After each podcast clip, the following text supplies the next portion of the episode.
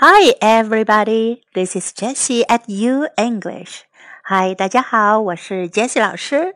Follow U English, learn a little bit of English every day. Have fun and stick to it. You'll make big progress. 关注 U 英语微信平台，每天英语学一点，快乐学习，坚持到底就是胜利。立夏是二十四节气中的第七个节气。 夏季的第一个节气，又称春尽日。立夏节气的英文翻译为 “Start of Summer”。Start of Summer。今天我们来看看如何用英文描述立夏这一节气，学会用英文讲述节气的故事，传播中国文化。The traditional Chinese calendar divides a year into twenty-four solar terms. 立夏, start of summer in English, is the seventh solar term. It begins when the sun reaches the celestial longitude of 45 degrees and ends when it reaches the longitude of 60 degrees. It more often refers in particular to the day when the sun is exactly at the celestial longitude of 45 degrees, which in the Gregorian calendar is around May 5th. Each solar term can be divided into three pentads. They are first pentad, second pentad, and last pentad. Pentads in 立夏 include first pentad 初候蝼蝈鸣 the green frogs croak. Second pentad 次候蚯蚓出 earthworms come forth. Last pentad 末候王瓜生 the royal melons grow. Li Xia means it is the day to start summer. It is the first solar term in summer. Start of summer signals the transition of seasons. On this day, the sun's rays reach an angle of 45 degrees to the earth. The temperature will rise quickly during this period. Yet in northern China, weather remains mild, not tropical. The term start of summer was originated at the end of the Warring States period. Since it is a crucial time for the harvest of summer crops such as wheat and canola, ancient Chinese emperors in different dynasties attached great importance to the start of summer. The custom of weighing people at the start of summer originated from the Three Kingdoms period and prevails in South China today. It was believed this practice would bring health and good luck to the people weighted. In ancient China, people believed a round egg symbolized a happy life, and eating eggs on the day of start of summer was a prayer for good health. They put leftover tea into boiled water together with eggs, and the original tea egg was created. Later, people improved cooking methods and added spices to the eggs to make them taste delicious.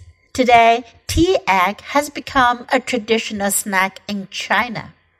Ancient Chinese believed hanging an egg on children's chest can prevent them from getting summer diseases. So, parents will prepare boiled eggs and put them in a knitted bag before hanging them on their child's chest. When at school, children gathered together to play egg competitions by colliding each other's eggs in pairs, and the one whose egg is not broken wins. According to Chinese traditional medicine, start of summer is a key time to moisten the heart. When the weather grows hotter, dampness and heat can affect human health. Food rich in vitamins and cool in nature is highly recommended. Vegetables such as cucumber, tomato, watercress, and celery, and fruits that include watermelon, pear, and strawberry are top recommendations. 最后，我们一起来学习一下二十四节气的英文名称：Start of Spring，立春；Start of Spring，Rain Water，雨水；Rain Water，Awakening of Insects，惊蛰；Awakening of vernal equinox，春分。；vernal equinox，clear and bright，清明。；clear and bright，grain rain，谷雨。；grain rain，start of summer，立夏。；start of summer，grain full，小满。；grain full。Grain and ear, 芒种 Grand and year. Summer solstice, 夏至 summer solstice.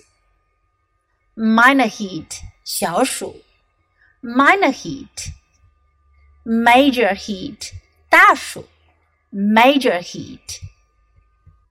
Start of autumn, 立秋 start of autumn. Limit of heat, 处暑 limit of heat white dew 白露，white dew。autumnal equinox 秋分，autumnal equinox。cold dew 寒露，cold dew。frost descent 霜降，frost descent。 Start of winter, 立冬。Start of winter.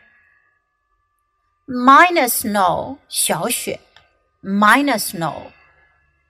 Major snow, 大雪。Major snow.